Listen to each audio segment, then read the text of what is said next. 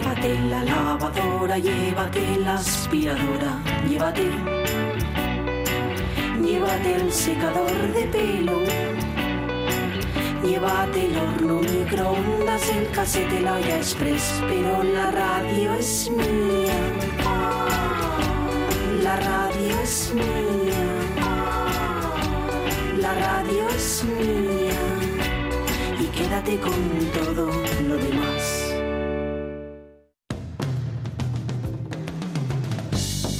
La radio es mía. Pachi Poncela.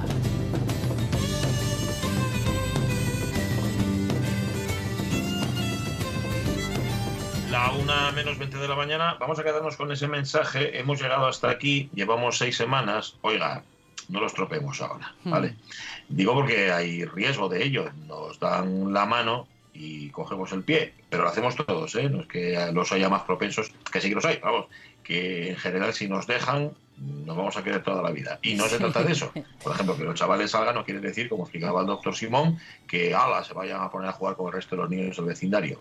No, porque no funciona así. Así Es que como no cruzar, cruzar todo el estado, estadio de, de juego con el balón, ¿no? Dominando el balón, dominando la jugada y llegar al final no rematar la puerta. Bueno, pero eso, eso- eso pasa muchas veces, lo de emborracharse de balón, ¿no? Eso, eso es muy, muy de futbolista. Sí, sí, vaya. Bueno, y, y llegas ahí, cuando tienes que rematar, no rematas. Ahora es el momento de rematar o de ir rematando. Habéis visto que han hablado de mí, ¿no? Han hablado, de los diabéticos. Que los Diabéticos, diabéticos, claro, pero es que tengamos más propensión a contagiarnos. A ver qué os habéis pensado. Lo único que si nos contagiamos, pues igual tenemos otras complicaciones. Así que ya ha dicho el doctor Simón que me va a proteger él personalmente. Y yo me siento, me siento muy Oye, de todos los personajes, de todos los personajes de, de Érase una vez el cuerpo humano, te ha tocado el Yo creo más- que sí. Bueno, el, más, el más pinturero, además, y el más reconocible de todos. Por cierto, Sí, a ver, sí, sí. la verdad es que prefiero, eh, como son las cosas, ¿eh? y sin desmerecer ni desdorar el trabajo de nadie, que me proteja un señor de bata blanca. Me gusta Mm. más ese tipo, ese tipo de uniformes que otros que sirven para proteger y que tienen unos colores así. Que a mí, por lo menos al color de mis ojos, no, le- no le va muy bien. Oye, han seguido llegando respuestas de oyentes al, a nuestro Facebook en torno a la calle. Llevamos desde el viernes hablando de la calle, la calle. Vale. Alberto Sanfrutos dice, él es de Úbeda. Dice que por su calle, en los años 60, realmente no era una calle, era una calella. Es algo que también hemos dicho aquí, eran calles que eran calellas. Por allí, dice, pasaban los rebaños de cabras y ovejas y los vaqueros con sus vacas. Por entonces, nos recuerda Alberto, los establos estaban dentro del casco urbano y mi calle formaba parte del camino de ida y vuelta que diariamente utilizaban los pastores para llevar el ganado a pastar por la mañana y que al atardecer volvían a transitar en su regreso a casa. Dice que todavía los huele y oye los cencerros que anunciaban su paso. Mm. Esta memoria de Alberto Sanfruto, fíjate, tan lejos allí en Úbeda, seguramente será también la de muchos oyentes que vivieron en zona rural o cerquina, cerquina de la zona rural. Fíjate, una calle que era el camino para el ganado. Y yo me identifico mucho con la respuesta de Silsal, que ¿Qué dice, en la calle pintábamos castros en la carretera con tizas o pedazos de escayola. Lo de pintar en el suelo me acuerdo mucho. Jugábamos a la goma, a la cuerda, a la quema, al pío campo, al pañuelo, que era eco-friendly porque era de tela, a las tenderas con piedrecitas, margaritas, llantén y diente de león. Había pocos Ujú. coches y cuando llegaba la hora de volver a casa y se te había ido el santo al cielo, te llamaban a voces por la ventana. Lo de las tiendecitas con las piedritas y tal, eso, uy, que identificada me siento. Yo jugué Mm. con la mi hermana, eso. Además, en casa, en la terraza de casa, como teníamos plantas, pues ahí que cogíamos hojitas de esto, hojitas de aquello. Bueno, teníamos también preparada una agenda de cine que nos había mandado Ramón Redondo. Ramón, nada, la utilizamos mañana, no la queremos perder, que hay un montón de cumpleaños ahí interesantes. ¿Y qué más teníamos? Alguna noticia que nos hemos dejado en el tintero. Nos hemos dejado, es lunes, a Lucía López Santos. Por cierto, mañana vamos a hablar con César Alonso, nuestro cuenta ovejas. Uy, ovejas. Nuestro cuenta abejas. porque ha hecho, porque ha sacado un libro bestial. Sí, sí, sí. sí. Bestial. Ujú. Trece relatos bestiales. Mañana lo vamos a tener aquí con nosotros y pensamos ir recuperando a los colaboradores de la radio mía que se quedan ayunos y de los que se quedan ayunos los oyentes durante toda la semana porque estamos en coronavirus. lo que es vamos- corona, corona time. Lo que Eh, vamos a hacer es sacarlos de su horario de confort Sí, eso es. Y a ver qué, y a ver qué hacen. ¿eh? ¿eh? y los Ah, sí, metemos yo- en otra hora, pero el Que yo caso es que menos cuarto rindo más. Ah, pues te, te toca y cuarto. Te fastidias. A ver qué tal, a ver cómo lo hacen. La una menos cuarto, mira, el que hoy no se queda y sin el que no nos quedamos hoy, este lujo al alcance de todos los oyentes de la RPA, es del moderno por antonomasia. Beethoven no, Carlos La.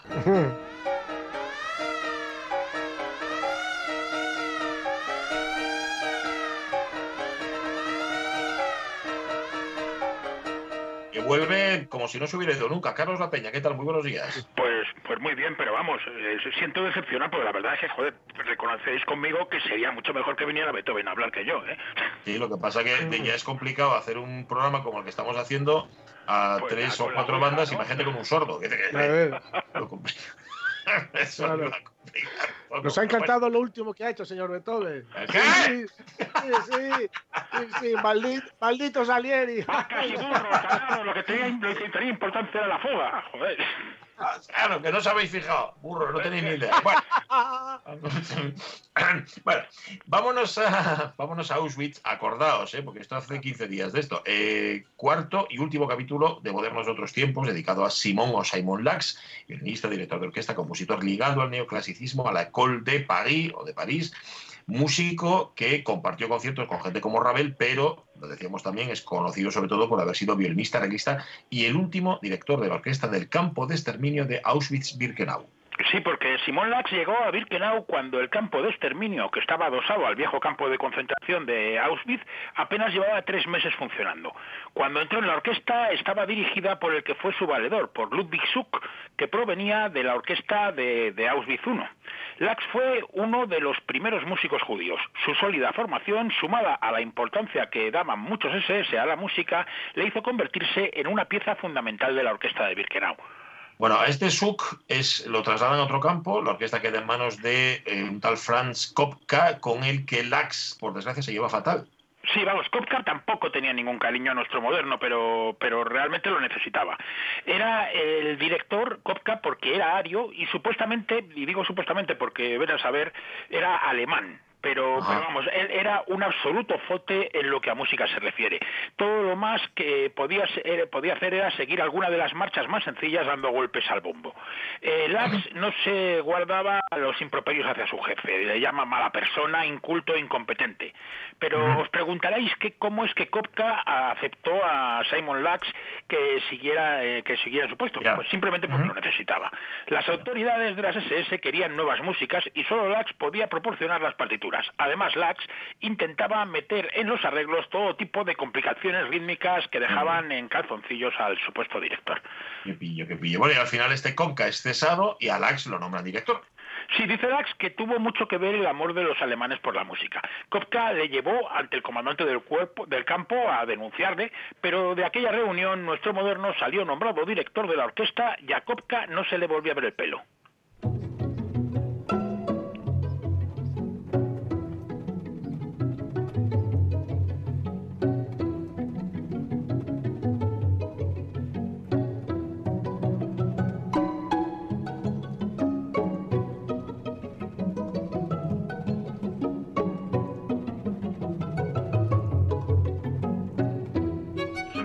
Movimiento, Vivace non tropo, del tercer cuarteto de cuerdas sobre temas populares polacos de Simon Lax, el primero de los tres que se conservan. Esto lo compuso en el año 45, nada más regresar a París. A ver, no podemos olvidar que Auschwitz-Birkenau es la factoría de la muerte, una muerte que también afecta a los miembros de la orquesta, Carlos, y que influye ¿no? en la forma de arreglar las piezas que van a tocar. Sí, mira, como el resto de los presos, los músicos mueren apaleados o son seleccionados para las cámaras de gas. Así, Lax emplea el método que en la jerga de Auschwitz se llama el odeón, que, sí, que consiste en apuntar los temas importantes en otras partituras, en otras partichelas, para que los músicos supervivientes pudieran sustituir a los colegas que eran asesinados y tenían que hacer esos temas. Qué terrible. Bueno, la orquesta de Birkenau se disuelve a finales de noviembre del 44, es decir, dos meses antes de que el ejército soviético libere el complejo de Auschwitz. Sí, vamos, Lax junto con otros músicos es evacuado en un vagón de ganado, otro de los de los milagros que, que evitó la, la muerte de él. No, pues evitó las terribles marchas de la muerte. En. Oranienburg la orquesta se disgrega y nuestro moderno acaba en una fábrica de armas subterránea en Kaufering, un subcampo de- del campo de Dachau. Sobrecoge cómo Lax cuenta su despedida en Birkenau, de, su despedida de Birkenau en Melodías de Auschwitz, sus, sus memorias. Con la mirada nublada abarco nuestra bonita sala de música. Me despido de los instrumentos colocados en un orden ejemplar, de los montones de papeles para las partituras, de la mesa en la que me senté seguro tantos días, semanas, meses. Me da vergüenza reconocerlo, pero abandoné Birkenau apesadumbrado. Madre mía. El destino de la guerra ya está echado para entonces. Los norteamericanos van a liberar Kaufering el 3 de mayo del 45, ¿verdad? Y Lax, al contrario que muchos de los supervivientes, consigue regresar pronto a su lugar de origen, que era París. El 18 de mayo ya está en la capital francesa y allí en el cine, en el noticiario, ve cómo las tropas norteamericanas vuelan la, la fábrica de Kaufering, algo que también le remueve. Y dice, dice, era mi fábrica, mi última etapa. Me sentí un poco extraño, tanto trabajo que había hecho para nada.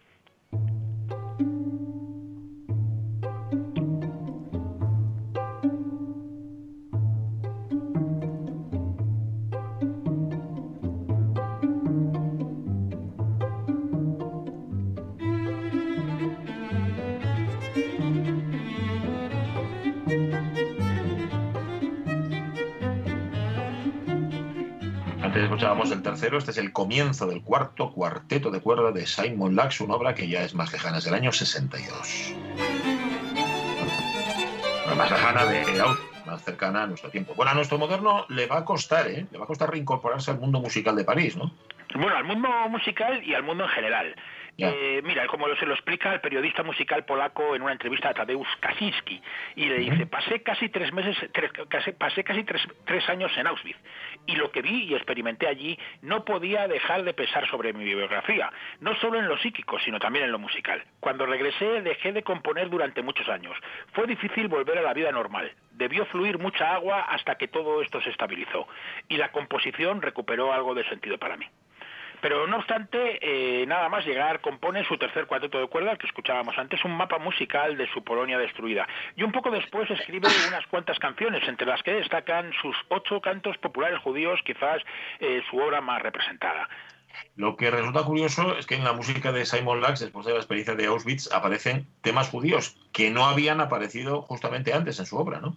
Sí, es algo que pasa más veces de las que parece, porque con judíos asimilados, es decir, que no tenían ningún interés por la, por la religión o que directamente son ateos, comienzan a, a musicar temas religiosos. Otro ejemplo, por ejemplo, es Víctor Ullmann, del que hablamos hace mucho tiempo, que era teosofista convencido, pero que una vez que fue confinado en el gueto de Teresín, empezó a emplear temas judíos, incluso temas judíos religiosos. Bueno, y si durante este tiempo Lax no compone música, ¿a qué se dedica nuestro moderno, Carlos?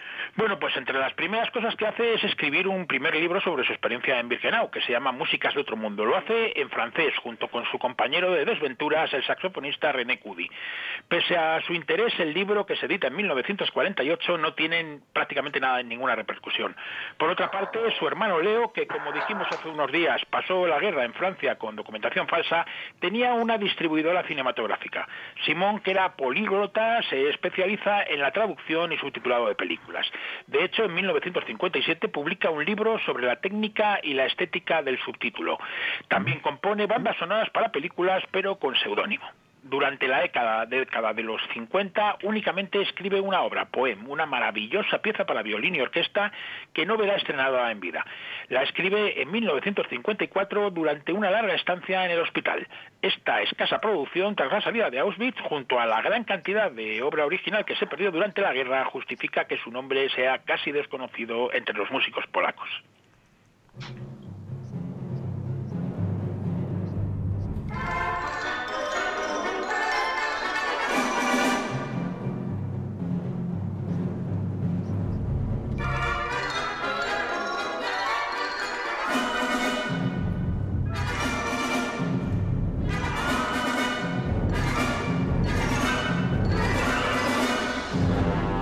Música que escuchamos de Simon Lax nos convence de la pérdida, que es sin duda el no, el no haberlo conocido hasta ahora, y bueno, la satisfacción de que Carlos Apeña nos lo presente. Esto que suena es L'Hirondelle Inattendue, es decir, La golondrina inesperada, una ópera bufa que Lax compuso en el 65 sobre un bestiario de animales míticos escrito por Claude Avelin para la radio francesa.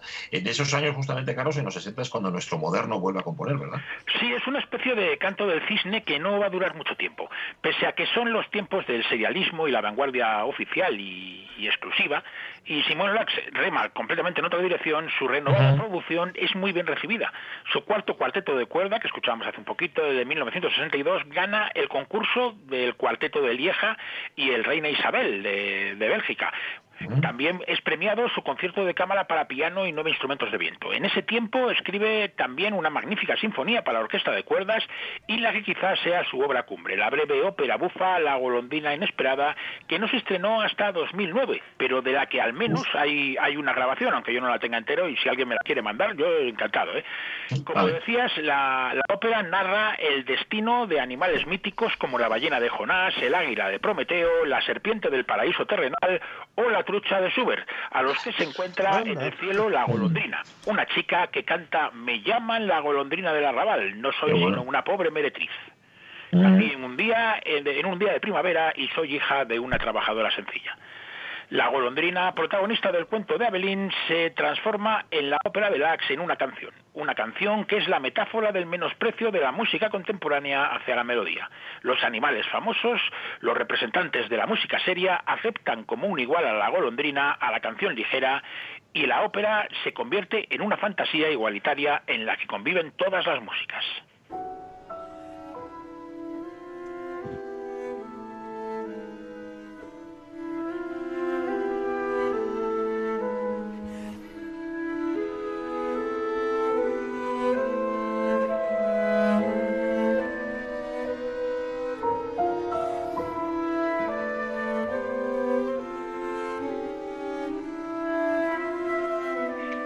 Precisamente sobre un tema de su ópera, La golondrina inesperada, el tema en el que la tortuga canta ay, ay, la muerte violenta es frecuente en nuestros días. Bueno, pues sobre ese tema construye Simón Lax el movimiento lento de su divertimento para flauta, violín, cello y piano, obra del 66, que Carlos va a ser su última obra.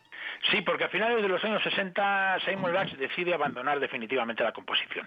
Tiene varios motivos. Quizás el principal es que sus composiciones, que están siempre en, la línea del neoclasicismo, no encuentran espacio en la escena de la música de concierto europea, que está completamente dominada por la vanguardia oficial, por el serialismo y por el postserialismo.